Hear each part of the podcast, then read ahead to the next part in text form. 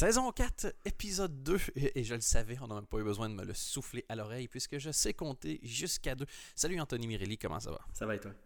Euh, c'est l'Empire Comedy News Weekly, euh, sa branche euh, audio, hein, audiophonique weekly, je crois. Le, enfin bref, faudrait que je vérifie dans, dans, dans, les papiers officiels de la création de la compagnie. Euh, comment comment, comment s'est passé le premier épisode sans l'aide euh, de géants comme Audible, par exemple? Ça n'a rien changé.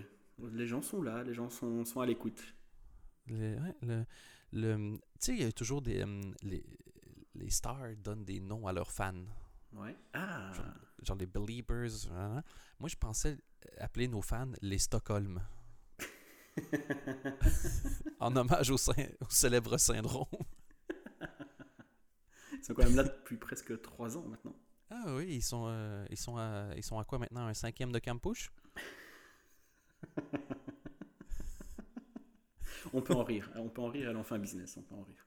C'est exactement. Bah oui, elle arrête pas, la meuf. Elle a écrit 15 livres, elle va faire des films, elle arrête pas. Mm. En même temps, si ça se trouve, elle avait déjà 15 livres d'avance, tu vois ce que je veux dire?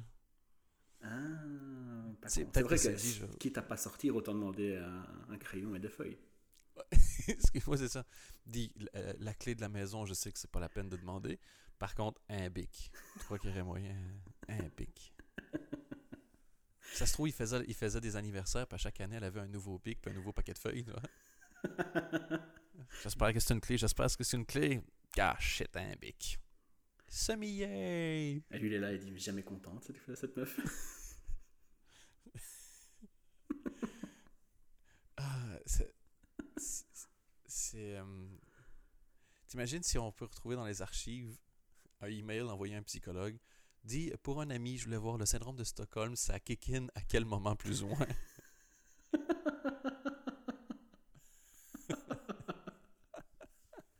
Mais sinon, quand je disais que nous, ça fait bientôt 3 ans, c'est pas une blague, hein. lundi prochain. Donc là, on, là, on enregistre euh, mardi 16, si je dis pas de bêtises. Oui, une heure euh, quart plus tard parce que je me suis rendormi comme une vieille merde. Exactement. Euh. T'as vu, c'était un peu passif-agressif. Exactement.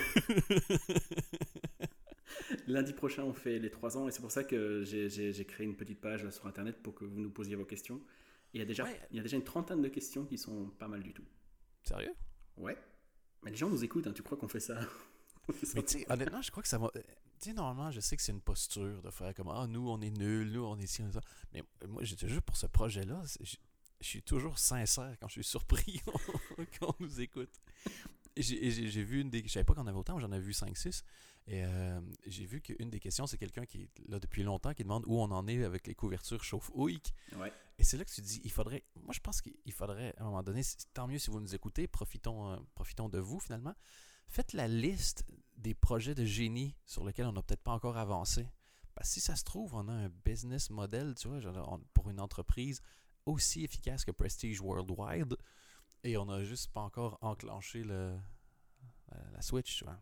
Moi, je me verrais bien vendre des produits qu'on qu retrouve dans le Sky Mall, tu vois, le magazine euh, d'achat à distance qu'on trouve dans les avions. à fond. Tu sais que dans, dans, ma carrière de journaliste, déjà ça c'est une bonne blague, mais euh, j'ai eu quelques boulots assez particuliers. Et en Belgique, pour donner un exemple, si tu fais un, un dépliant publicitaire et que tu veux faire du tout de boîte, genre du, du, du boîte à boîte, il y a des taxes, il y a des taxes euh, par commune par ville. Mais une façon de déjouer ça, c'est euh, de mettre du contenu rédactionnel, parce qu'à ce moment-là, c'est plus de la publicité, mais c'est de l'information. Et donc, il y a des entreprises qui euh, étaient chargées de fournir du contenu rédactionnel pour des pamphlets publicitaires qui ne voulaient pas payer la taxe communale. Ah mais oui, c'est des pages blanches avec des articles, c'est ça? Oui, c'est ça, c'est de là que ça vient en fait. Et tu sais jamais exactement ah. pourquoi est-ce que dans ton pamphlet publicitaire pour euh, chez Jacques Desbosseleurs, on t'explique euh, comment appliquer de la crème solaire euh, en Floride. Ben, ça vient de ça. Et ça, j'ai déjà fait ça, euh, j'ai déjà fait ça, j'avoue, dans ma carrière. Et je veux dire que la pression rédactionnelle était assez faible. Le, la seule façon de fuck up, c'est si tu rendais pas le bon nombre de caractères, je crois. et, euh, et, voilà. Et donc, et, j'ai déjà envoyé mon CV, je crois, pour euh, écrire dans des euh, Sky Magazine. J'ai envie que quelqu'un retrouve ça. Le, le, le, le, CV. Oh, tu sais ce que j'ai fait J'ai envoyé mon CV récemment pour. Donc, à peu près 50% de ma vie est basée sur le Canadien de Montréal, qui est équipe de hockey sur glace, donc comme son nom l'indique, de Montréal. Et ils ont ouvert un job, un poste pour un, pour un job récemment.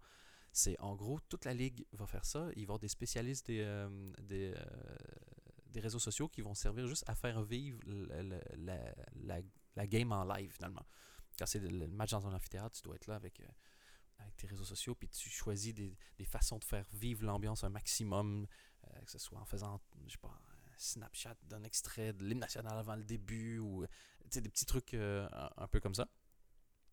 Et euh, moi, j'ai déjà planifié des vacances en fonction des matchs de cette équipe-là. Donc, quand ils jouaient, c'était la nuit. Des fois, je faisais les petits matins et je devais me lever à 5h moins quart. Et genre, je me couchais à 21h, je me levais à 1h du matin, je regardais le match jusqu'à 4h et je, je redormais 45 minutes avant d'aller bosser. C'est ce niveau-là de, de, maladie mentale. Et donc, je, me dis, ben, je vais appliquer sur le job. Tu j'ai des expériences un peu particulières, ça va attirer leur attention. Et euh, les, les, deux premières questions, c'était nom et prénom, ça j'avais.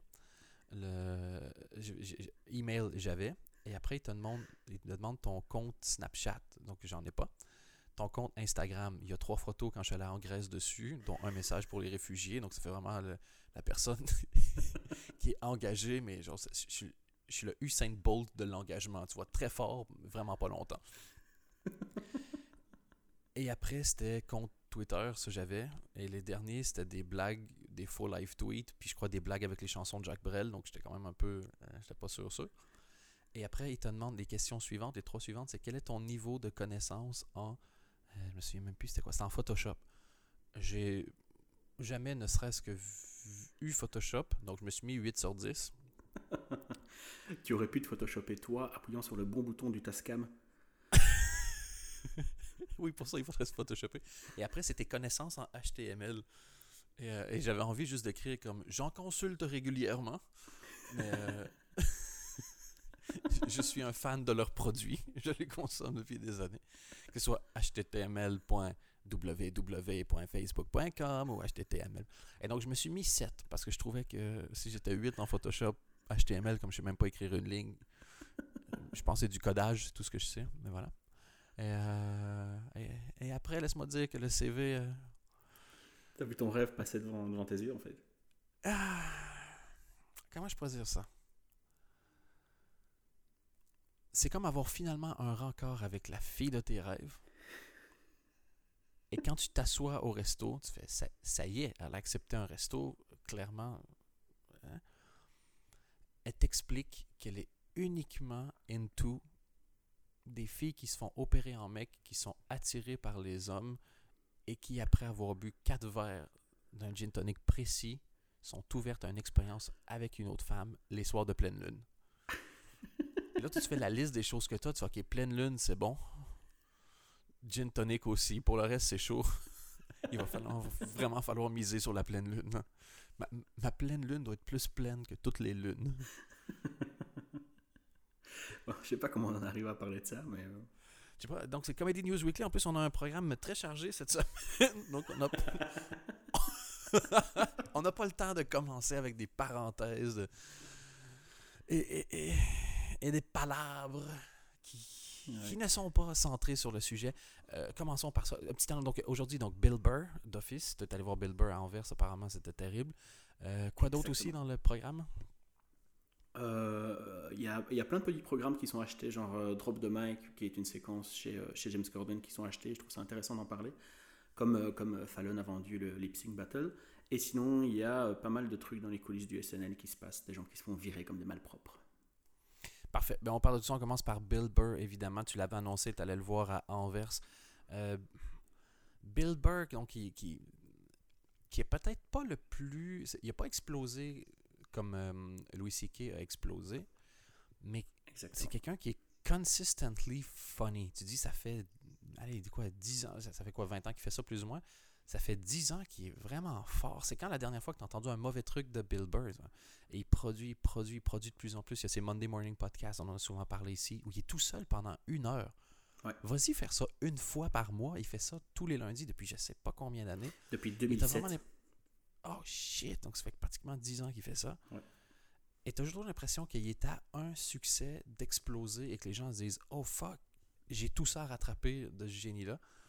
Et, euh, et avec, je parlais de Louis C.K., c'était pas innocent non plus, c'est deux gars de, deux gars de Boston. Et tu as l'impression qu'il de temps en temps, il y a un tout petit peu dans l'ombre de Louis C.K. avec des sujets. Louis C.K. est plus posé, Bill Burr est beaucoup plus agressif dans son style. Et euh, mais les sujets se recoupent souvent, sauf sur la parentalité. Euh, mais le reste, ça se recoupe. Oui, parce qu'il n'a pas, pas, de gosse, hein, Bill Burr. Euh, déjà. Et, mais avec des angles à chaque fois différents. Tu y as été. et apparemment, tu n'as pas été déçu. Hein. Déjà, c'était une salle hallucinante parce que c'était un, théâtre de 2000 personnes et je me dis, ça sera jamais rempli, tu vois. Pas, enfin, nous, on était déjà ouais, tu dis Bill Burr, Ouais, on connaît, mais il devait avoir. C'est quoi C'est surtout des Flamands, j'imagine, qui étaient sur place pour. Euh, C'était beaucoup de Flamands, oui, et euh, des gens pas très, très bien élevés d'ailleurs, parce que la première partie a duré euh, genre une quarantaine de minutes. Et au tout début du spectacle de, de Bill Burr, qui est arrivé à l'heure, donc pile 40 minutes après, il y avait encore des gens qui s'installaient. Et même lui leur a dit Quoi, vous avez du mal à trouver vos places? Enfin, tu vois, c'est quoi ce délire Des ouais, c'est moyen, des gens qui savent pas. C'était vraiment insupportable.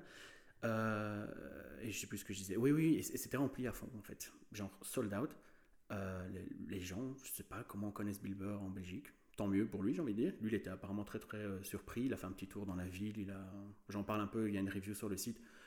Apparemment, il, a l'air d'avoir adoré le pays en se disant plein de bières. Il dit, moi, je sais pas comment vous faites pour être mince, mais moi, je serais, un, gros dégueulasse ici. Et, euh, et, fait, c'est vraiment pas une ville dégueulasse non plus. Il, est bien tombé aussi. Hein. Ah oui, et, lui était surpris par l'histoire de la ville. Et on n'a pas d'histoire, on n'a rien, tu vois, c'est tout des, immeubles. Il n'y a rien d'ancien, il n'y a rien qui fonctionne, parce qu'il y avait l'hôtel de ville avec l'horloge qui fonctionnait encore. mais qui est sur son cul. Et, euh, et ouais, non, et c'était, c'était assez impressionnant. Il a, moi, j'ai rigolé du début jusqu'à la fin, mais fort. Vraiment, ça m'arrive assez rarement oui, c'est on est genre de on va regarder un spectacle et euh, genre euh, de l'extérieur, personne ne nous voit rigoler aucune fois, puis on sort en disant ah c'est drôle. Oui, bon après là j'étais dans la salle, donc forcément il y, a une autre ambiance, mais euh, et lui surtout avec son énergie qu'il déploie, il doit venir te chercher et, il encore plus quoi. Et il était crevé parce que ça se voyait un peu. Ça lui arrivait de bafouiller une ou deux fois, mais il disait voilà, c'était la fin de son, sa tournée européenne. Il était, il était mort. Il a fait l'Allemagne avant, il a fait Amsterdam, il a fait d'autres dates.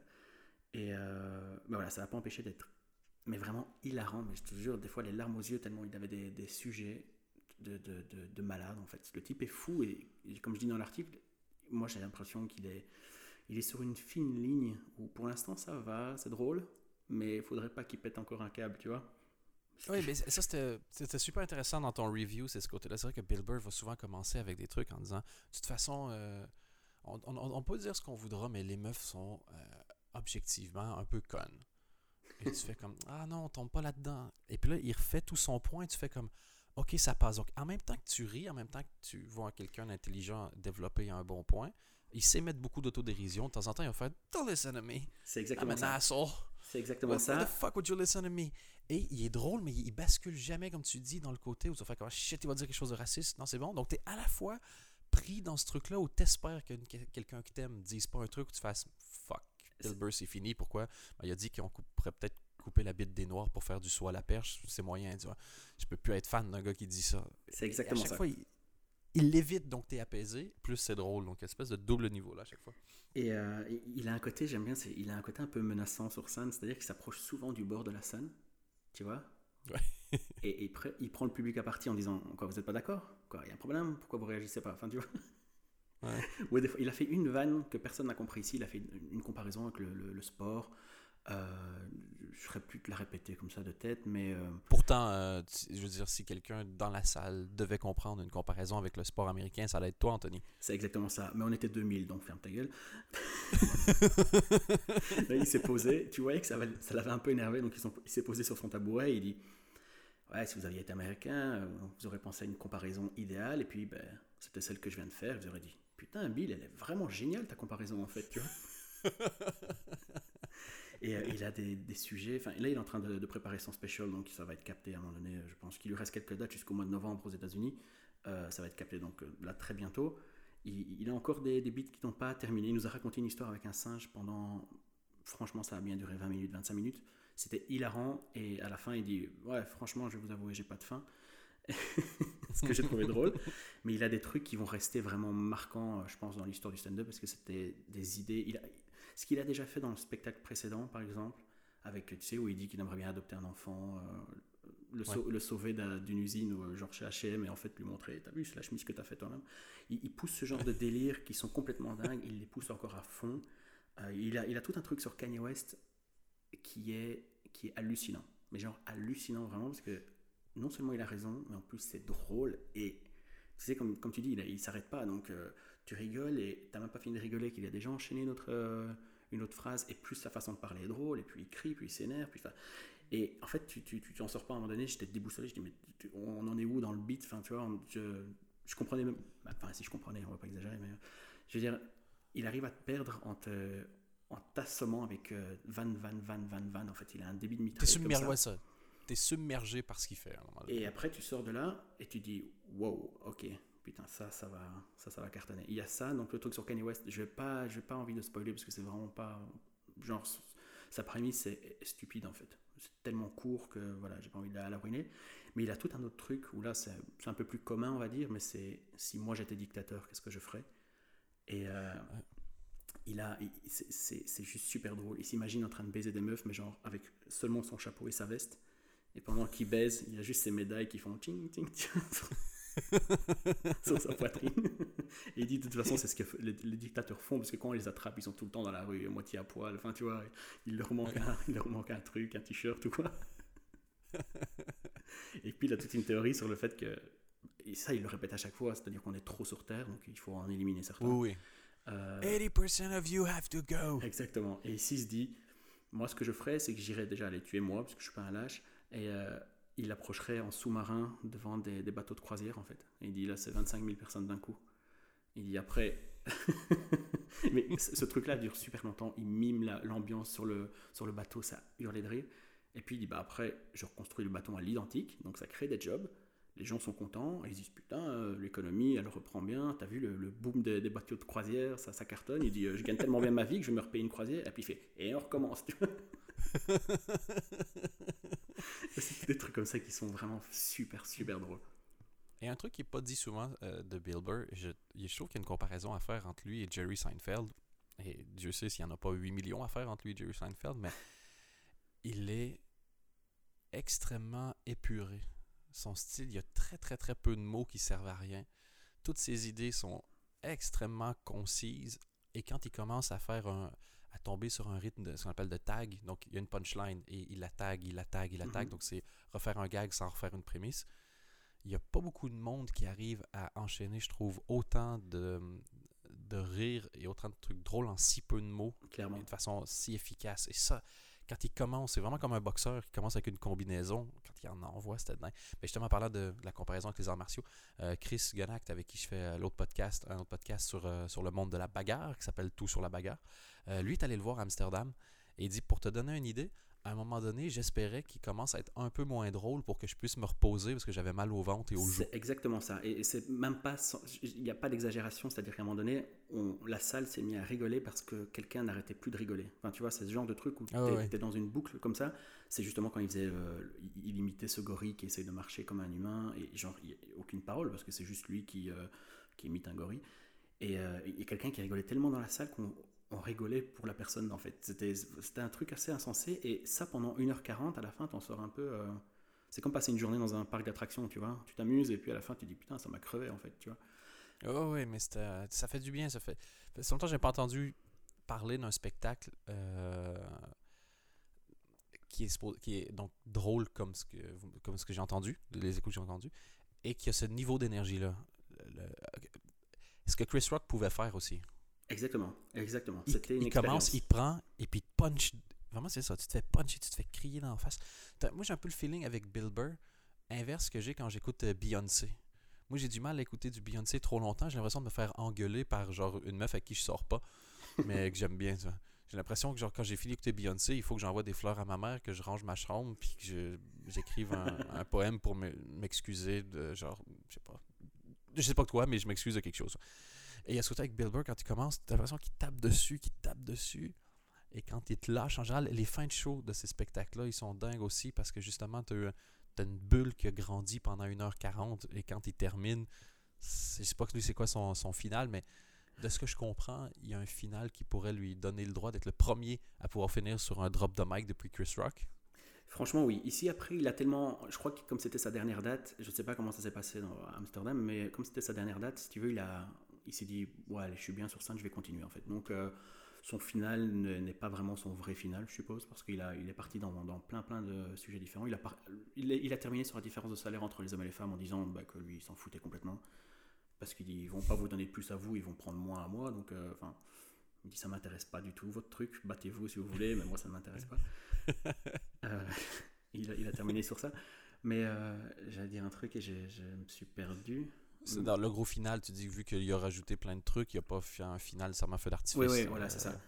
Mais oui, non, non, j'ai hâte de voir ce qu'il va, ce va mettre dans le special qui sera capté parce que ça va.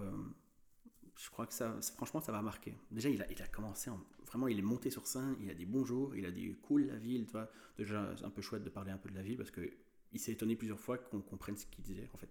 Il dit c'est cool d'aller dans des pays et voilà, ce qui est cool à, dire sur scène. Euh, mais il a enchaîné directement en disant euh, Vous avez déjà vu toutes les grosses là? Et on s'est dit Waouh, ça vient juste de commencer, il est déjà énervé. il a critiqué les grosses, les, les, actrices, il dit C'est ton boulot. Il dit Putain, ça ne t'a demandé aucun effort d'être gros, t'as juste à t'asseoir et tu deviens gros en mangeant. Enfin, tu vois, ça ne te demande aucun effort. et ça, il a commencé comme ça. Et euh, Dans le classique, c'est ça, quand, il, quand il, commence ses bits, mais souvent il commence par la conclusion pour que tu trouves genre, euh, what? Puis après ça, il t'explique, puis tu fais, ah, c'est censé, avec son bon vieux, I need to get a gun. Même principe, il commence, c'est sa première phrase, je crois. I need to get a gun. What? Après ça, il explique tout le truc et tu fais, ah, ok. Ouais, ou quand il fait j'en ai marre des pédophiles. Enfin, c'est vrai qu'il commence souvent par la fin, t'as raison. Mais euh, il a aussi, à un moment donné, il s'est arrêté parce qu'il parlait tellement d'Hitler que il s'est arrêté et il nous a dit Attendez, vous étiez les alliés, vous Et tu vois qu'il a vraiment eu un doute en se disant Shit, ça tombe. il en parle aussi dans le Monday, Morning Podcast qu'il a fait cette semaine, où il dit euh, Putain, en Allemagne, ils ont été vraiment cool en fait, parce que j'ai quand même fait tout mon beat sur Hitler. Et, euh, et, ça a été vraiment cool. Et ça aussi, c'est un truc super drôle. Il compare le nombre de morts entre Staline et, euh, entre Staline et Hitler en disant Staline a tué bien plus de gens? Pourquoi personne ne dit je veux être le. Enfin, c'est le prochain Staline, tu vois, on dit tout le temps c'est le prochain Hitler. Il s'énerve en train de défendre Staline en disant en plus il était plutôt beau gosse et tout, enfin je comprends pas. Il avait son, son petit style. Et puis il dit je compte pas les morts de Mao, il dit parce que c'est pas. Euh, c'est pas, c'est pas comparable, il dit c'est un peu le, le, Lance Armstrong, ouais. ouais, il a gagné, mais il a triché aussi un peu. Il dit là-bas, t'écris un message sur la route, t'écrases 200 personnes, c'est pas du jeu. voilà, je vais m'arrêter là parce que sinon je vais, je vais spoiler et c'est pas, pas intéressant. Mais euh, guetter la sortie de ce truc parce que ça va être, euh, ça va être assez hallucinant, je pense. Parfait. Et moi, je vais guetter voir s'il revient pas faire un show euh, dans le nord-est des États-Unis, histoire d'aller voir ça en live. Ouais, je pense que ça doit, ça doit valoir le déplacement. Parfait. Et là, je ferai un review. en disant et un review du et un review du review. Puis on fera un podcast pour débattre de tout ça. Bon, euh, j'aimerais qu'on revienne sur le, sur le, sur le Bojack Gate. Ah oui, attends, attends, avant Bojack Gate, je peux dire un truc sur euh, Bill Burr, bien sûr, pourquoi je demande l'autorisation. C'est ça, j'allais dire, je vais... il a un truc qu'il fait euh, sur scène, et je l'ai remarqué parce que j'ai revu l'ancien spectacle I'm Sorry You Feel That Way qui est disponible sur Netflix, c'est qu'il a une façon de jouer avec son micro, j'en parle aussi dans la review, qui se trouve sur comedynewsweekly.com, petite promo, c'est qu'il est il, arrive à en faire quelque chose d'assez impressionnant. Et je connais pas beaucoup d'humoristes qui, qui savent utiliser leur micro. Euh, beaucoup imité ce qu'Eddie Murphy, c'est ça. Beaucoup imité ce qu'Eddie Murphy a fait en, en, servant de son micro comme de sa bite. Oui. Euh, et il y en a encore aujourd'hui qui font exactement ce que Eddie Murphy faisait à l'époque. Mais pour le reste, c'est vrai que c'est euh, assez rare. Il y a Amy Schumer qui disait que c'était difficile d'être une humoriste femme parce que comme elle n'a pas de pénis, elle ne sait pas comment utiliser son micro comme un vagin. Sinon, ouais, non, j'ai pas vraiment d'exemple, j'avoue. Mais lui, je, trouve qu'il fait des trucs assez impressionnants. Ça, et ça m'a fait penser justement quand Louis C.K. étranglait le bébé dans l'avion. Ouais. Ouais, puis il, le, il, le, tend à l'autre personne. voilà, il le tend. Et euh, ça, ça m'a impressionné parce qu'il a l'air de rien comme ça, Bill Burr sur scène, et euh, il joue de son corps, il, occupe vraiment l'espace. Il est, comme je te dis, menaçant en arrivant comme ça au bord, en regardant les gens vraiment fixement dans les yeux. Mais euh, ouais, même sur ce point-là, il m'a impressionné. Donc voilà. C'est pas du tout un mauvais acteur. Hein. Mais il est acteur à temps partiel et sur son site, c'est même mis, euh, tu peux aller voir, c'est genre, je joue dans des films quand il me laisse jouer dans des films. à la fin de sa bio, je crois que c'est mis That's it. Go fuck yourself. Ah, man, et si vous avez, en attendant ça, retournez voir du Bill Burr. Il y en a plein sur Internet. Et euh, il y a des bits qui sont. euh, Il y a des bits comme ça, t'as l'impression que c'est comme un. Genre un, un- un chanteur qui, quand il va exploser, juste après son explosion, son l'album d'après, ça devrait être son best-of pour que les gens redécouvrent des morceaux qui sont passés euh, beaucoup trop inaperçus par rapport à la qualité des morceaux. C'est pas faux, c'est pas faux. Donc, Bojack Gate. euh, Le retour Donc, de la vengeance. Ouais. The sequel, Before His Time, Now It's Personal. Euh, le- I'm too old for this shit. Et là, j'ai vu J'ai une, nouveau. vanne qui vient de, de- de me passer en tête, c'est. Je sais plus quelqu'un qui, qui appelait la sequel de Squeakquel. Tu vois comment le- dans le film des Chipmunks? Ouais. Mais je sais plus c'est dans quoi. Et quelqu'un lui dit Mais non, mais ça c'est juste pour les Chipmunks, tu vois. On dit sequel normalement. Je trouve cette vanne super drôle, mais je me souviens plus c'est dans quoi. Euh, On va, retrouver. j'ai- confiance. On met nos équipes. Va, Donc, écoute, Bojack. prends, le té- prends le téléphone à côté de toi. Quand tu tapes sur 4, c'est directement le département recherche euh, dans la CNW Tower. Et euh, demande à. Non, Marie est en vacances. Demande à Julie d'envoyer son équipe euh, là-dessus. Ils sont 5-6. Ils devraient aller aux archives nationales du LOL euh, au sous-sol de la tour. Et normalement, ils devraient revenir avec l'info euh, d'ici. Je vais faire ça. Marie, elle le ferait en une journée, mais euh, sa remplaçante, elle est bien, mais disons demain. Disons que demain, ça devrait avoir la réponse. Tu sais que euh, l'autre jour, on, on a encore dû remplacer la photocopieuse au sixième? Non, Mais ce truc-là, je vous l'avais dit dès le début, ça sonnait vraiment. Je l'ai vu arriver, la gueule à photocopie, je me dis ça va jamais aller. Ah oui, mais, mais je me souviens, on, on était en réunion, mais le, moi, tu sais ce que je t'avais dit? La photocopieuse, OK si on l'achète, mais si on congédie les gros. Parce que le... Il y a ce problème-là, on est dans un endroit de comédie. Qui dit photocopieuse dit je prends mon cul sur la photocopieuse. Et donc, on- honnêtement, euh, Tone, entre nous, on s'appelle euh, Tone et euh, Aniel, on faut passer nos petits noms. En- Entre nous, Tone, je pense qu'une des seules choses qu'on peut faire, c'est soit remplacer la photocopieuse par euh, rien parce qu'on est en 2016 et qui a encore besoin de ça, ou encore on achète un petit lift pour euh, mettre devant la photocopieuse. Comme ça, ceux qui veulent prendre des photos de leur cul peuvent le faire sans toucher euh, la surface de reproduction. Et d'ailleurs, la surface de reproduction, c'est aussi le nom de, euh, du lit que j'ai acheté. Kanye West veut créer des, des meubles pour Ikea. Moi aussi, mais seulement avec des noms français. Et seulement si surface de reproduction est, le- est le nom qu'il accepte pour mon lit. Bref, euh, tout ça pour dire que Bojack Gate. euh, déjà, j'ai vu quelqu'un réagir sur Twitter une semaine après euh, pour parler de ce qu'on avait dit sur Kevin Razi. En- je crois, en n'ayant pas spécifiquement compris c'était quoi le point, mais c'est pas, pas grave. les- Oui, il pense que c'est la faute de Kevin Razi. Il nous a pas ça le point, mais bon, c'est pas grave. Mais je, pense que c'est quelqu'un qui écrit pour lui aussi. Ben, encore une fois, on défend le business, c'est- bien légitime. Et Oui, encore mais, une fois, euh, il faut pas défendre à ce point-là quand on les attaque pas. Ils vont se fatiguer, les gars. Ouais, je sais pas. Mais, et, et encore une fois, absolument rien contre Kevin Razi. Je le connais juste pas. Le seul truc que j'ai vu de lui, j'ai trouvé ça bien foutu et c'est tout. J'ai pas. euh, mais euh, mais c'était juste le random, la randomness. Et, euh, et là, il y a eu un autre dessin fait avec cette fois-ci le gars de bloqué. Donc c'est Grain, Jorel et Navo. Ouais. Donc déjà, apparemment Flaubert et, et Kian Ils peuvent aller se faire foutre. Clairement, hein, c'est- je pense que c'est ça. Le... Et là, on s'est dit, en squintant nos yeux comme ça, comme Clint Eastwood qui regarde un mécréant sur genre son front yard, Hmm. comme le personnage dans Futurama dont j'ai oublié le nom, qui fait plein de mimes, le personnage humain, il s'appelle comment? Fry. Fry, il fait souvent ça, squinter ses yeux comme ça. Et là, on s'est dit, Hmm. Moi directement, j'ai ma conclusion, c'est théorie du complot. euh, les Américains rachètent la France. Moi, ça, c'est ma c'est mon, c'est mon go-to. Bah, j'ai plus rien à dire.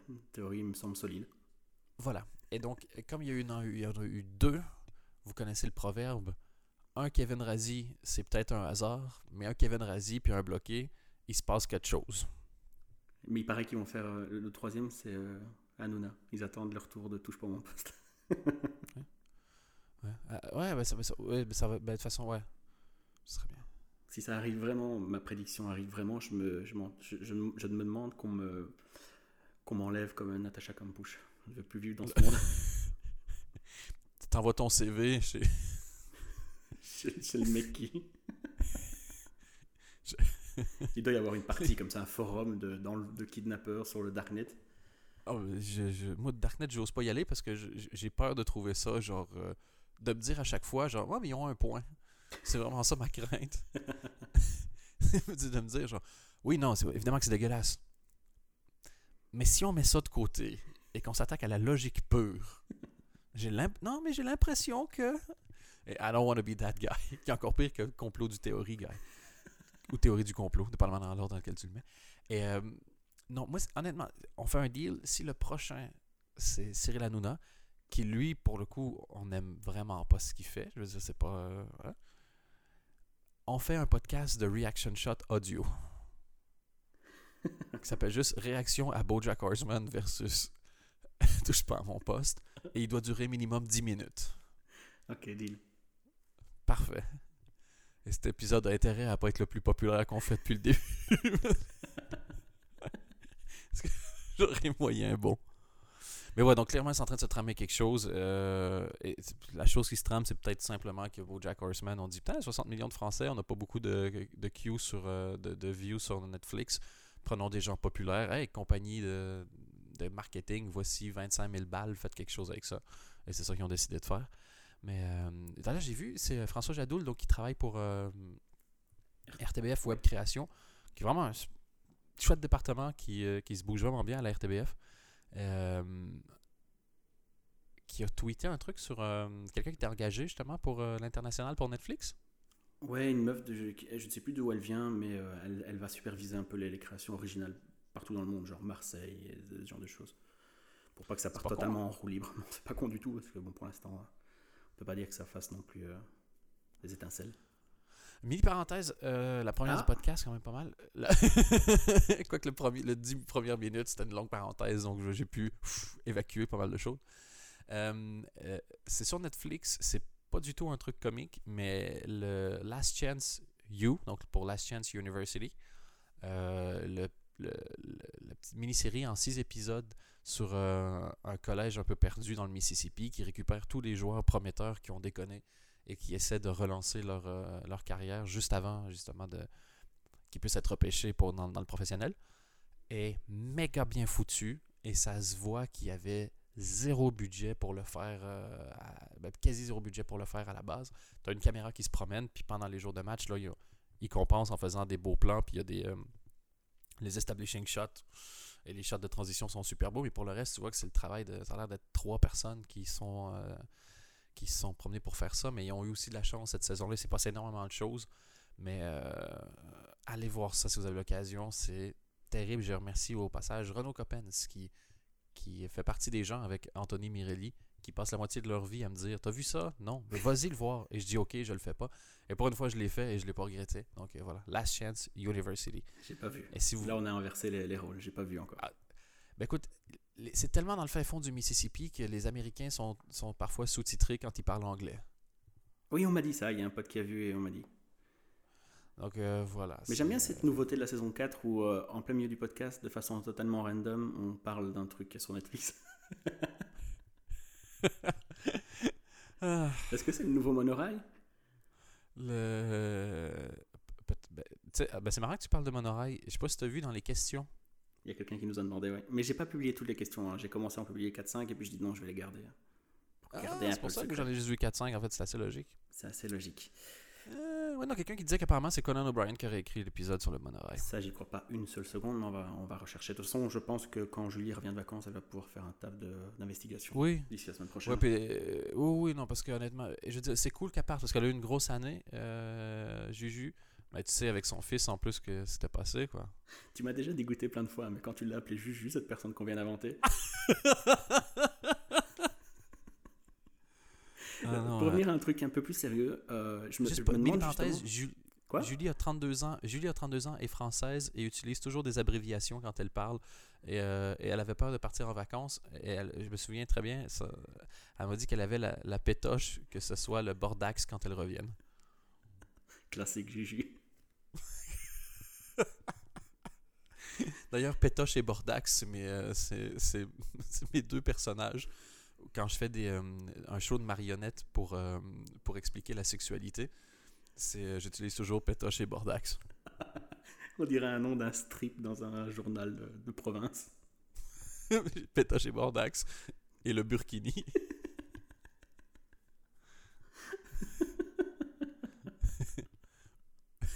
Oh, Péto- en fait, Pétoche est de droite et Bordax est de gauche.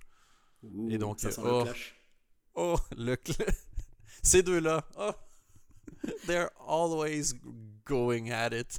Je sens qu'on va rajouter une rubrique sur le site. On pourrait faire à chaque fois un strip audio de Pétoche et Bordax dans le, port- dans le podcast? Ok. T'es Pétoche ou t'es Bordax? J'aime bien le nom Bordax. Non, toi, t'es toi, t'es celui de gauche et moi, je suis celui de droite. En- on essaie d'en improviser un pour commencer? T'es Oui. prêt? Oui, ok. Hmm. Je sais pas si t'as vu l'autre jour euh, l'histoire dans le journal. Avec les. euh, Tu sais bien, les. Les. euh, Les autres. Et on est bon en impro, non oui.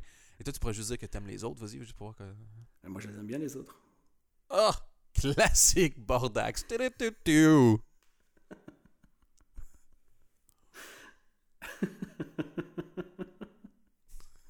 Crois qu'on va essayer d'aller le vendre à quelqu'un. Pétoche et Bordax. Je dis bien, Va chier si vous nous aidez pas avec ça d'ailleurs. il Tous faut- ceux qui sont en train d'écouter et qui nous soutiennent pas là-dedans, que ce soit financièrement ou avec des retweets ou en, ou en commençant à dessiner les, pe- les personnages de Pétoche et Bordax, honnêtement, on vous emmerde et on va vous envoyer Alain de la sécurité. Dès qu'il revient de vacances. C'est le mec Non, non, non, Alain, il est pas là. Oui, mais oui, il est en vacances, c'est ça que je voulais dire. Ben, il est avec Juju. Mais c'est toujours bizarre. T'as jamais trouvé ça bizarre qu'ils partent trois jours en vacances avant, puis ils reviennent trois jours va- euh, de vacances avant elle? C'est comme si, genre, il allait genre baiser son autre meuf, après ça, il part en vacances avec la sienne. Écoute, ce que Valérie m'a dit, je sais pas si je peux le répéter, mais euh, il y a de l'eau dans le gaz. Hein? Ouais, ouais, il y a Non, de l'eau c'est dans ce que c'est ce que Danny, ben Danny 2, il y a, il y deux Danny, euh, me disait l'autre jour pendant qu'il essayait de débloquer la, la machine à bonbons. Il paraît que, il paraît qu'Alain a, a photocopié sa bite Ouais, et, pour euh, l'envoyer ça, ça va, à, c'est- c'est- à, à Patricia, À la Sophie compta. Euh, ben, Sophie, je ne sais pas. Ça, c'est une rumeur, mais Patricia, sur elle l'a reçu parce qu'elle l'a attaché euh, au mur. Et je dis, mais enfin, décroche ça, tu vois, c'est dégueulasse. Ouais, mais surtout euh, une bite en contre-jour, on dira ce qu'on voudra, mais euh, ouf. c'est comme un album. Moi, je trouve qu'une bite en contre-jour, c'est comme un album solo d'un d'un membre de boys band. T'as une chance sur 10 que ce soit terrible, mais 9 chances sur 10 que Oui, bon, après, Alain, il y a l'accident aussi hein, qui fait que. Oui, mais c'est, c'est, je l'avais pourtant dit parce que les circoncisions, normalement, c'est vraiment c'est la circonférence. C'est rare que c'est vraiment le- comme de haut en bas, comme ça. en profondeur. Ouais. Non, c'était un peu bizarre. Et puis, bah, il a fameux son, son, son accident du. Quand il avait voulu se faire un prince Albert, quand il y avait. Tu te souviens, de dernier euh, fête de bureau Il était parti juste les boys euh, au, au strip club et c'était la soirée où c'était 50% de rabais, c'était avant un prince Albert. Et qui a essayé de s'en faire un avec, euh, avec le big de, ben, de Valérie, justement, de la compta, euh, dans les toilettes du strip club, qui s'appelle quand même. tu te souviens? Comment s'appelait le strip club? C'était. C'était Pa- Passion Melon? Passion Melon, je crois. Passion melon. D'ailleurs, est-ce que le premier épisode de, de Pétoche et Bordax peut se passer chez Passion Melon? Bah, Tout ce que tu veux, moi, je suis, je suis tout à fait d'accord. Ok, on commence, on commence, on commence. Tiens, c'est bizarre. Chez Passion Melon, il n'y a que des blanches sur scène. Tu veux quoi? Tu veux que je me ruine, en fait? Ça s'appelle Pétoche tend un piège à Bordax. Non, mais il faut se travailler. Moi, je suis pas bon en impro. Il faut, il faut que je travaille ça. Il faut que... Ah, moi non plus, je suis pas bon en impro. Oui, mais toi, tu oses. bon, Ah. est-ce qu'on peut revenir à un truc un peu plus sérieux? Enfin, c'est sérieux, hein, c'est pas tout ça, mais... euh, on attend, oui, parce que on tu attend de les dire dessins, quelque chose, il me semble. Yann. Euh, oui, je, voulais dire un truc en fait. Euh, Je me demande si le fait que des gens comme Bill Burr arrivent en Belgique ou, ou, euh, enfin, en Europe de manière générale, est-ce qu'ils ont un retour de Netflix qui leur dit tiens, ton spectacle a quand même pas mal cartonné dans ce pays? Vu que Netflix est Ah, le- partout dans le monde, est-ce que tu vois, ils ont des, des- des- des chi- peut-être pas des chiffres, mais des tendances qui leur dit ce serait pas mal d'aller jouer là-bas, tu pourrais remplir une salle? Et même si on va un peu plus loin cette théorie-là, dans quel ordre est-ce que ça se passe? Est-ce que c'est genre, ils te prennent sur Netflix, ils te mettent mondial, mais ils veulent que tu ailles faire une tournée comme ça, le fait d'aller sur place va booster eux leurs chiffres? Est-ce qu'ils sont partenaires de tournée? Parce que tu as Jimmy Carr qui est venu, bon, ils viennent moins loin euh, évidemment, mais tu as Jimmy Carr qui est venu aussi. Et euh, je sais qu'à l'époque, Jeff Panaclock était venu, mais avant Netflix, Jeff Panaclock était venu, avait rempli aussi deux fois le Sport Palace, un truc de malade. Et euh, je sais pas dans quel ordre ça se passe, mais quoi qu'il arrive, quand la production, la diffusion, puis l'artistique comme ça se mélangent pour essayer de, s'étendre, la vraie bonne nouvelle, c'est qu'à chaque année, tu vas avoir des nouveaux qui vont commencer à faire de la comédie, à s'intéresser à de la comédie. Et dans les références, ils vont avoir à la fois euh, On ne demande qu'à en rire, parce que je veux dire, il y a eu des bons trucs, On ne demande qu'à rire, on a fait plein de blagues, mais si t'aimes le, sketch comédie, il y a quand même eu des, des full talent qui sont allés sur place. Et un Bill Burr. Donc, ils vont pouvoir être ouverts à autre chose. Ils risquent pas de refaire des, des bits que tu as déjà entendus 50 fois il y a 10 ans. Euh, ça met une espèce de pression. Ça, ça démocratise de manière un peu générale, je trouve, le monde de la comédie. Et tu as moins de retard de pays, euh, de, de- de pays en pays, euh, moins d'effets de, de mode local qui risque d'arriver. Et, et voilà, donc c'est- vraiment genre le fait d'enlever toutes les taxes de douane.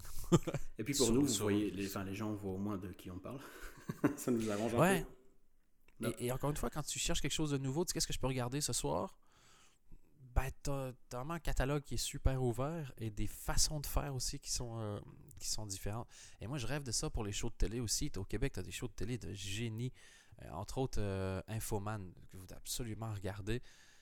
C'est truffé de références québécoises, donc ça va être difficile peut-être au début, mais tu as des revues de fin d'année. Infoman, ils travaillent à 4-5 ans. Euh, ils n'ont même pas de studio en soi.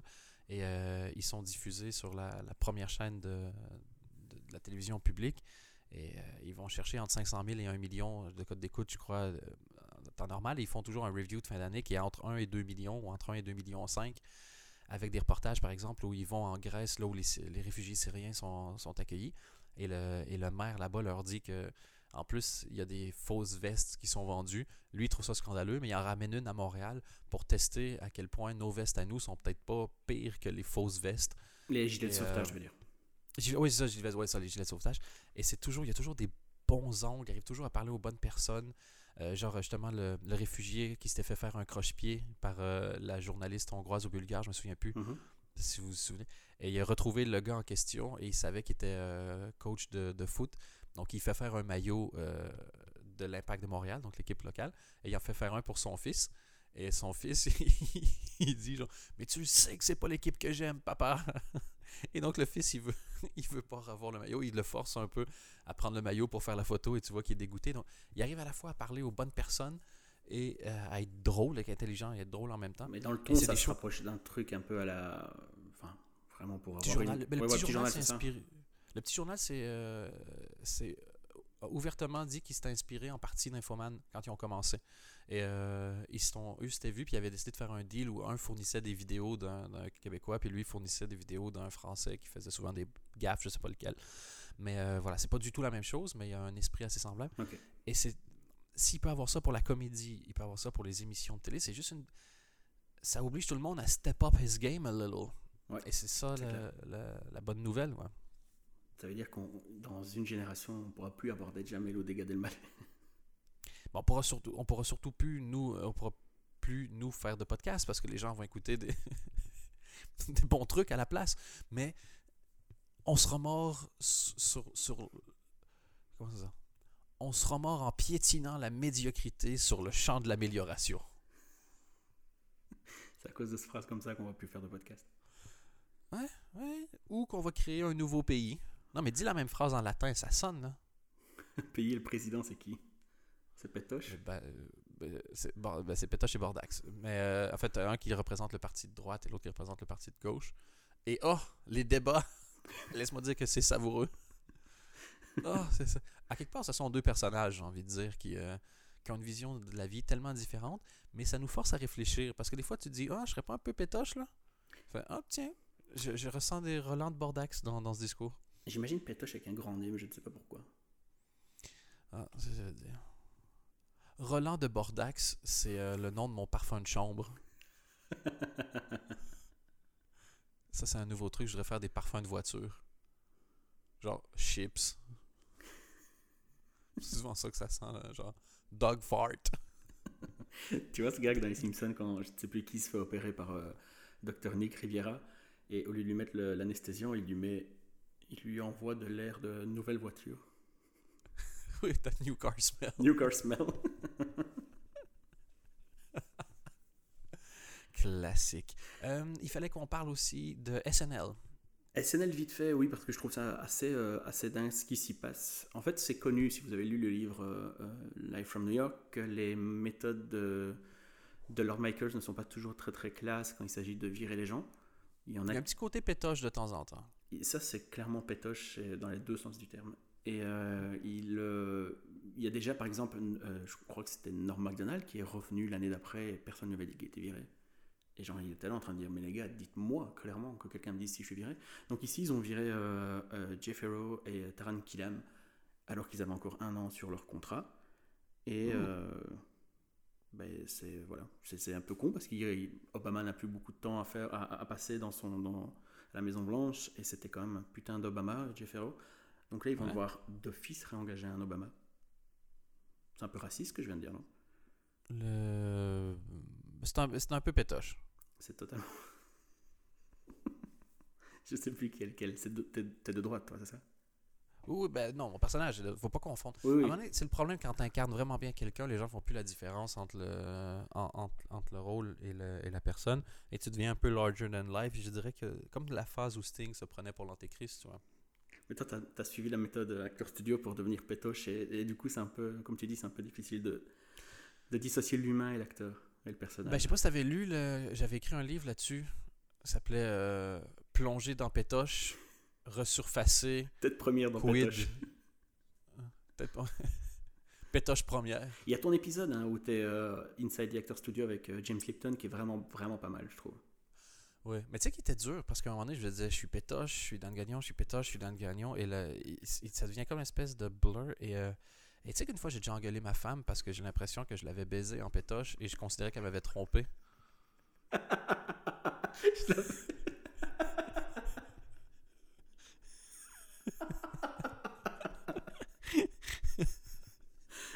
Ah, classique pétoche. Donc voilà. Bon, bref, euh, SNL, il y a toutes les, il y a, il y a plein de news sur le sur le site. Ils ont déjà rebondi, ils ont trouvé des, euh, ils ont trouvé déjà des, des nouveaux jobs dans, dans des séries sur Showtime. Euh, il y a des nouveaux head writers et ça, j'ai hâte de voir ce que ça va donner à la rentrée parce que c'est deux gars, enfin c'est Sarah Schneider et Chris Kelly qui sont qui, qui ont fait des sketchs plutôt plutôt marquants ces dernières années. Souvent des clips d'ailleurs, des chansons. Je crois que tu en as déjà vu quelques-uns toi. Genre Do It on. My Twin Bed, ce genre de choses. Euh, Oui, oui, oui, tout à fait, ouais, je vois c'est qui. ouais. et c'est très carré, c'est bien foutu. et donc, euh, donc voilà, j'ai hâte Ça de risque de voir. faire. euh, lim- limite, ça risque de faire tâche dans SNL, quoi. C'est limite pas faux ce que tu es en train de dire. hey, come on! C'est plus marrant si toi tu commences à être d'accord avec ça. Mais je suis. Don't take my fun away! Classique donc- Bordax d'être d'accord avec tout le monde qui n'est pas d'accord avec lui. Donc voilà, il se passe plein de trucs. Je- je- j'ai hâte de voir la gueule que va avoir euh, la- le casting à la rentrée parce que ils vont devoir engager des gens et pour l'instant il n'y a toujours rien annoncé. Et, euh, Surtout que cette année, tu m'as dit que ça avait été assez catastrophique Ça peut euh, pas peut pour pas parler pire, sérieusement. ça. euh, ça peut pas être pire que la C'était une des 41. pires années de. Exactement. Donc euh, j'ai, hâte un peu de voir ce que ça va donner.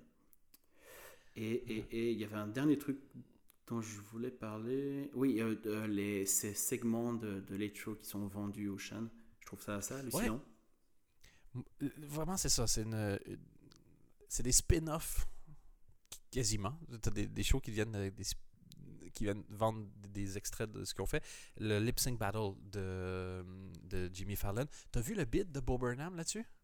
Oui, mais il est un peu trop. c'est ce que- je sais plus à qui j'ai répondu ça, mais je trouve qu'il est un, un poil trop aigri pour que ce soit. Pour que je sois 100% d'accord avec lui, mais ce qu'il dit est plutôt vrai.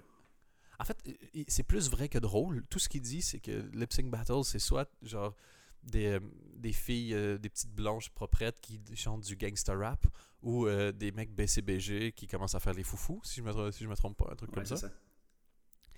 Et euh, mais bon, les gens s'amusent, ça marche bien, ça fait très Arthur, je trouve. Le, Ce qui n'est pas, est pas nécessairement négatif, mais dans le côté grand public et tout ça.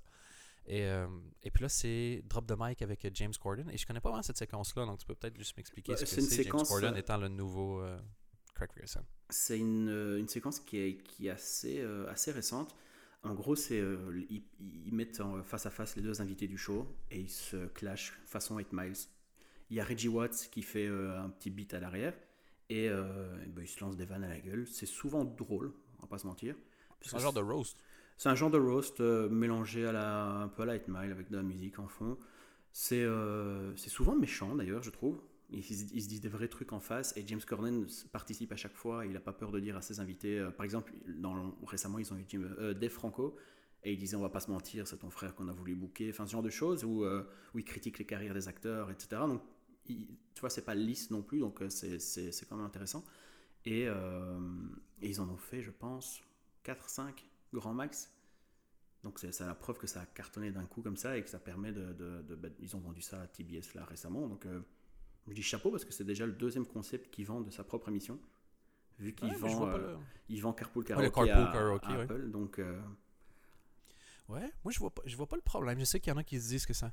Moi, à titre personnel, j'aime moins les late shows que je les aimais avant parce que moi, ce que j'aimais, c'était l'ambiance déjà smooth et genre euh, Rat Pack style, euh, ben assis oui. sur un sofa et les gens causent. Et moi, ce qui m'intéressait, en fait, c'était à la base, le gars qui a créé le late show, c'était pour faire un genre de bataille de wit avec les invités où il n'y avait pas besoin de faire du grand public. Et c'était vraiment ça. C'est qu'il y en avait plein de cul de faire du grand public. Ils ont dit mettez-nous à une heure où les sondages, euh, on n'est pas compté dans les sondages. Comme ça, on peut inviter qui on veut et parler de la façon dont on veut. Moi, c'est ça qui me plaisait. Maintenant, ce que je vois me plaît forcément euh, beaucoup moins. Mais c'est excellent. Je veux dire, Jimmy Fallon, j'aime pas, mais c'est- terrible. Il y a pas, c'est parfait. James Corden, c'est- comment tu veux ne pas dodeliner un minimum quand tu vois Michelle Obama chanter avec Missy Elliott. Euh, Celui avec Sia était terrible aussi, c'est Carpool Karaoke. C'est top. C'est juste pas ce qui me plaît, mais tant mieux et, et ça marche. Et c'est à la exactement ça. limite, C'est que c'est peuvent- plus du late show quoi. non, c'est ça. Ben, c'est plus du late show comme moi j'aime.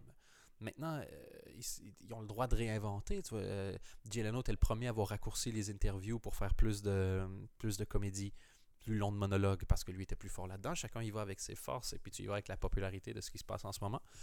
Le truc qui m'a fait un tout petit peu de peine dans les shows moi, cet été, c'est quand j'ai vu Jon Stewart revenir faire euh, un, un discours au desk pendant, le, pendant Stephen Colbert. Tu vois lequel quand il est venu parler Ouais, des ouais, élections? Ouais, bien sûr. Où il était en t-shirt et puis on lui a mis une veste et puis euh, il, a, il a mis un clip-on, euh, une cravate en clip-on. En le voyant à ce bureau-là, il m'a tellement manqué. C'est horrible hein, parce que tu dis putain, il y a quand même personne qui arrivait à le dépasser quoi. Et je l'ai vu, dans ma tête, c'était vraiment, s'il vous plaît, donnez-lui un show. Et c'est horrible pour Colbert qui a, du mal, euh, qui, a, du- qui a du mal un peu à trouver ses marques, sa personnalité, de, maintenant qu'il est sorti de son personnage. quoi. Et en plus, dans le bit, c'est genre, John Stewart était caché sous le bureau et Colbert lui donne la place, mais en se cachant sous le bureau. Donc, tu as littéralement John Stewart avec Stephen Colbert en dessous de lui. Mais tu- c'est vrai, enfin, ce que tu dis est vrai, mais je- Colbert avait plus le choix en fait parce que ça marche vraiment pas. Ici, ils sont remontés en fait parce qu'avec les élections, enfin, c'est pas les élections, mais il y a eu les, les- les conventions euh, des républicains et des démocrates. Il a tout fait pour que ça, pour que ça fonctionne. En gros, il, il a été en live, euh, il a eu des invités de malades, il a app- rappelé forcément euh, Stewart, il a fait revenir euh, son personnage Stephen Colbert, il a fait revenir des séquences qu'il faisait au Colbert Report, ce qui est quand même dingue. Et en plus, ils se sont fait attaquer par euh, Viacom. Donc, euh, il- Oui, oui, oui. Word, je crois, c'est ça? Ouais, ouais, il faisait The Word, maintenant il fait The Word avec un E. Euh, il, il a, il a tout tenté parce qu'il il- il y a des rumeurs comme quoi euh, James Corden reprendrait sa place et switcherait les deux émissions. Donc, pour... Mais tu sais quoi, si tu veux mon avis, ce serait une bonne nouvelle. James Corden, il a, a pas besoin, il, il est excellent. Moi, je, je James Corden déjà. irait face à, à Fallon, surtout, ce serait, ce serait intéressant à voir. C'est plus en fait c'est plus logique si tu veux y aller en, en face à face euh, de style. C'est plus logique de faire des trucs différents mais s'il y en a un qui se fait planter ben, c'est une belle façon de contrer. Et en mettant Colbert plus tard tu peux lui dire do your thing man. Ouais, mais le Do problème, c'est que maintenant, c'est déjà trop ancré et, et je, je pense que ça, on va voir qu'un qu'un aveu d'échec en fait. je suis d'accord avec toi mais le, le- quand tu regardes l'histoire des médias de manière générale tu vas d'abord voir un aveu d'échec et tu as juste besoin de un ou deux succès pour commencer à nettoyer ça. La roue peut spinner tellement vite. Si Corden face à, Fallon commence à regruger du terrain, on va dire que c'est une belle victoire de Corden. Ça va commencer comme ça. Deuxième chose, si Colbert peut être un peu plus lui-même et recommence à gagner, ne serait-ce que les critiques, deux, trois articles de journaux pour dire Ah, il est plus à sa place à minuit 30 il y a une roue qui spin. Je pense que tu dois accepter. Si c'est ça, évidemment, il va y avoir une tempête ou pendant six mois, mais il ne faut pas oublier que Fallon, quand il est arrivé, pendant les six premiers mois, il s'est fait insulter par tout le monde en disant qu'on dirait un stagiaire Mhm. fan de Late Show que c'est pas se tenir. ça. Et aujourd'hui, il y a il y a à peu près personne qui a dominé le late night comme il l'a dominé dans les dernières années. C'est un peu. Même s'il sait toujours, il sait toujours pas se tenir, mais bon. Oui, c'est ça, mais c'est les, les choses qu'on lui reprochait. Maintenant, on, le- on le- on l'encense pour la même chose. Ouais. Exactement. Il a juste embrace ce, euh, ce qu'il faisait. Et, euh, et voilà. Et, et John Stewart, s'il vous plaît, essayez de le convaincre de. Qu'est-ce que c'était bon, son 10 minutes, c'était c'était bon. Tout ce qui, moi, tout ce que je regarde, que je trouve bon dans cette logique-là, de juste quelqu'un qui vient de parler et qui trouve des angles, et qui. euh, C'est John Oliver qui, pour moi, ralentit absolument pas. Mais, non, c'est vrai. euh, Mais, et Samantha Bee aussi est vraiment bien. Mais euh, il va revenir, hein, de ah, j'ai pas encore regardé ça, Sam Tabi. T'en as parlé souvent. Tu dis que c'est. euh, que c'est- apparemment, dans le late night, c'est vraiment euh, très impressionnant ce qu'elle fait. Et tout le monde a l'air fan en plus. Elle, est- elle, elle est investie à 300% dans ce qu'elle raconte et elle, euh, elle a une voix qu'on entend rarement en fait, déjà rien que parce que ben, c'est une femme, donc euh, Ouais. c'est déjà pas mal. Et elle est vraiment investie. Classique quand, Bordax. Quand il y a, des, quand il y a des, des sujets qui la révoltent, elle est littéralement énervée sur le plateau, tu vois, et ça, ça, manque à la télé. Mais pour revenir sur Jon Stewart, il va, il va rebondir, il a, il a signé avec HBO, donc a priori vers la rentrée, il y aurait, ils vont pas se passer Oui, d'un mec un- comme lui alors qu'ils l'ont signé et que les élections sont, ouais, sont, sont au mois de novembre, donc... euh, Mais apparemment, c'est un truc animé. La rumeur dirait que son show, ce serait un truc animé. C'est pas mal. Moi, je dis, si on, même si on, juste on l'entend, hein, il n'y a pas besoin de plus. Hein. Mais je sais pas, je je m'étais pas rendu compte à quel point. Ça faisait tellement longtemps qu'il était bon que tu finis par oublier. C'est comme il y a ça avec des acteurs. Genre, c'est une connerie, mais genre Gérard Depardieu. On peut dire tout ce qu'on veut sur le paye, mais c'est un acteur. Quand tu fais la liste des choses incroyables qu'il a faites, et quand ça fait tellement longtemps que tu vois quelqu'un avec autant de talent, t'oublies que c'est ben, c'est- pas commun, tu vois, c'est- et c'est un peu précieux.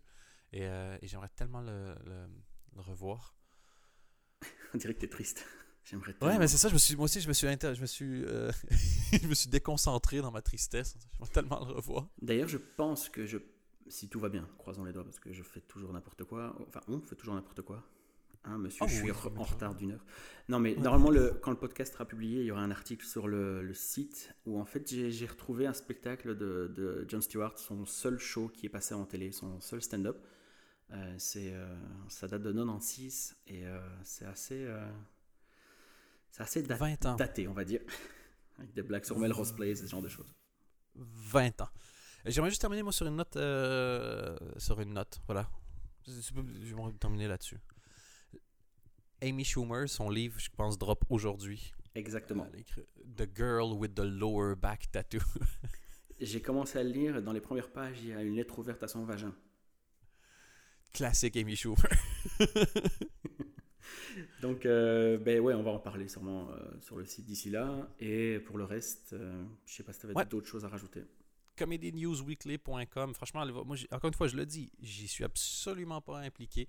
J'ai pas écrit une ligne là-dessus. Le site est terrible. Il y a énormément de reviews. C'est bon. À chaque fois, si vous êtes fan, c'est terrible. Et si vous avez juste envie de voir qu'est-ce qui se passe dans le monde de la comédie ou qu'est-ce que je pourrais regarder de marrant, allez sur le site et, euh, et propagez la bonne nouvelle. Dites-le à vos amis. Il est terrible. C'est le seul site francophone que je connaisse euh, qui suive euh, l'actualité euh, de l'humour de cette manière-là. Et c'est vachement bien foutu. Et je pense que si vous écoutez le podcast, vous le savez, Anthony, c'est vraiment de quoi il parle.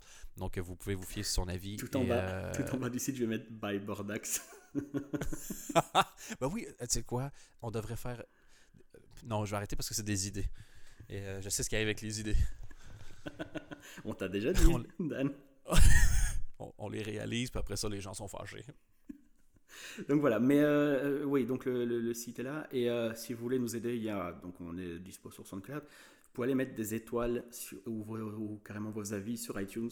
Ça nous permet ah de ouais, remonter parce qu'en fait, on a la blinde de vues. Et, euh, et genre iTunes ne sait pas qu'on existe parce que j'avais jamais pensé à ce système d'étoiles. Et c'est en écoutant d'autres podcasts français je me suis dit, tiens, tiens, tiens.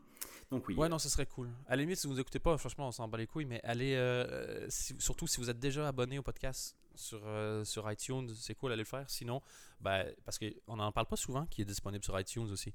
Donc, peut-être que vous ne savez pas, mais c'est pratique. Vous tapez ça dans vos podcasts et puis ça se télécharge automatiquement. Et maintenant que moi, je suis chômeur au Canada, il n'y a pas d'excuse pour ne pas continuer de façon régulière.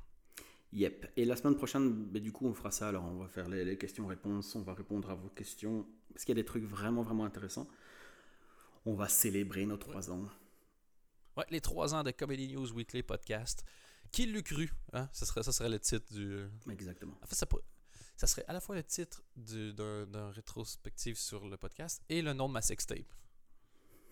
Mais t'en fais tous les jours des sextapes, parce que t'as plein, plein de noms de sextapes. Oui, mais c'est, je brainstorm avant de. J'ai pas réussi à vendre la sextape encore, donc je dois brainstormer pour le bon nom. Et ça me permet à chaque fois. En fait, je pense que j'aime ce gag-là simplement parce que ça me fait penser à Brooklyn Nine-Nine, d'où le gag vient, d'ailleurs. We found uh, Amy Santiago's sextape, the name of Amy Santiago's sextape. Et j'ai binge-watché la saison 3 sur, qui était disponible sur Netflix ici au Canada, que j'avais pas vu. C'est solide, hein? C'est drôle. C'est, mais c'est drôle, rire fort plus d'une fois par épisode drôle. Ouais. Je, je Même quand t'es tout seul terrible. Donc voilà, j'ai regardé deux choses depuis que je suis arrivé ici. C'est dingue, hein? Moi, je ne te reconnais plus. Ah non, j'ai changé. Mais ça, c'est. C'est à force de passer du temps avec Pétoche, hein? Est-ce que tu penses qu'il y aurait une version porno de Pétoche et Bordax Oh, ben oui. T'as une minute. Pintoche. Pintoche et Bordass. voilà. Si vous avez fini de décider Pétoche et Bordax, vous savez ce qu'il vous reste à faire. Pintoche et Bordass. J'ai déjà peur du résultat. Bon, à la semaine prochaine. À la semaine prochaine. Ok, bon, bye. Salut.